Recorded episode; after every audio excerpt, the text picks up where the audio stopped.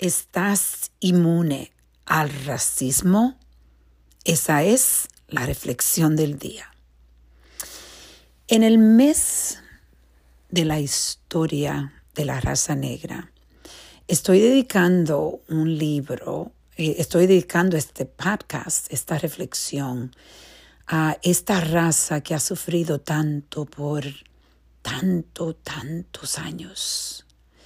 Y Acabo de eh, casi terminar un libro que se llama eh, la, la, casta, de casta, de donde el libro que es eh, escrito por Isabel Wilkerson, el origen de nuestro descontento.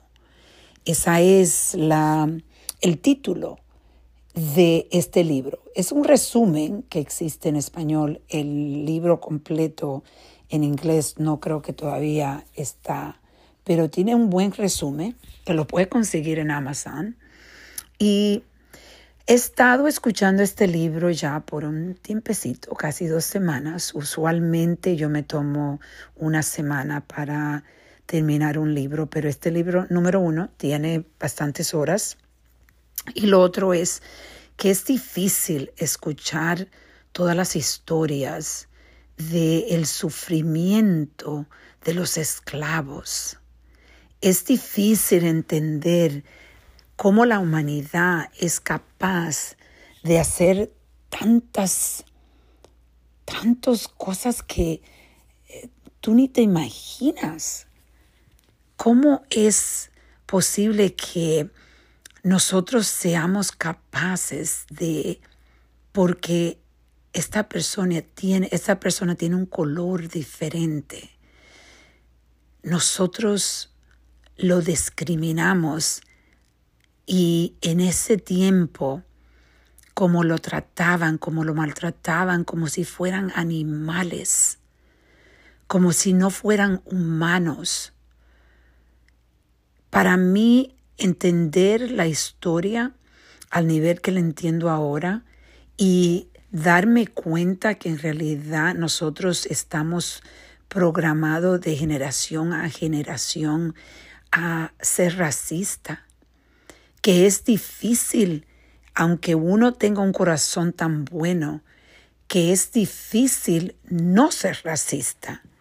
Si tú lees este libro, en realidad, te pones a pensar que cualquiera puede ser racista.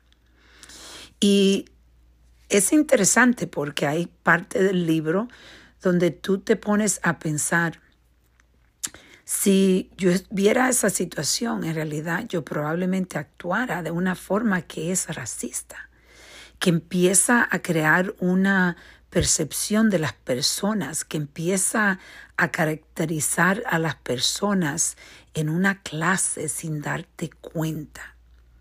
Eso es algo que es impresionante.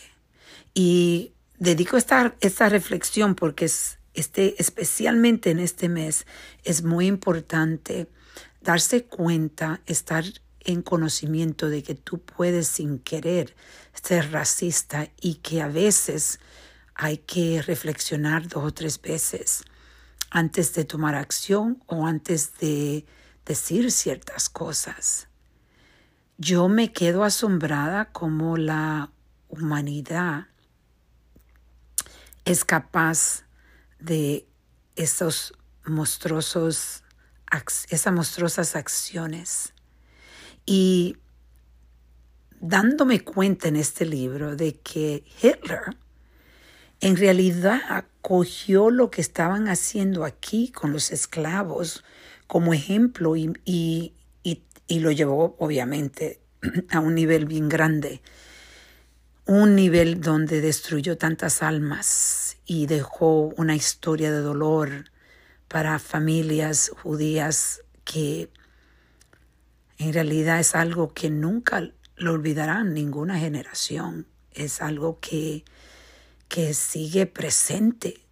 Es como la, los esclavos. Eso sigue presente.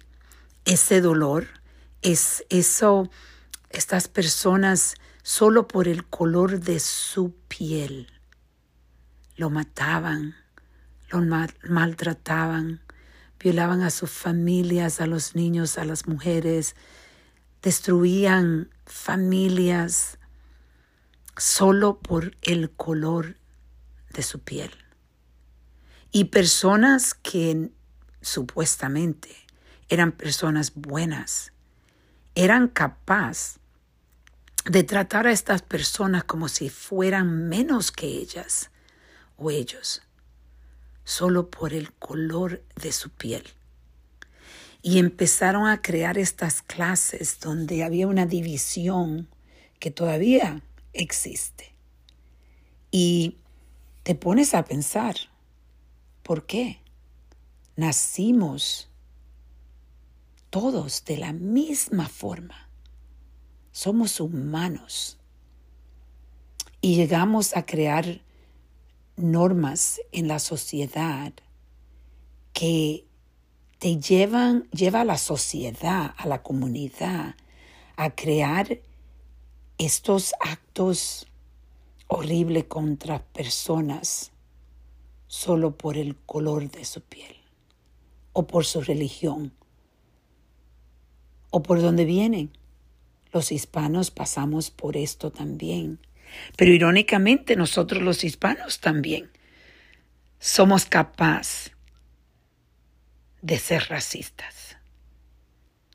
Hoy te voy a invitar a que compre este libro y lo lea. Que empieces a traer conocimientos para que tú puedas colaborar a,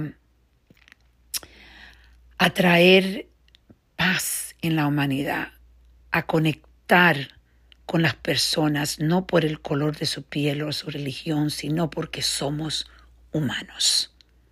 Vamos a reflexionar y a reconectar.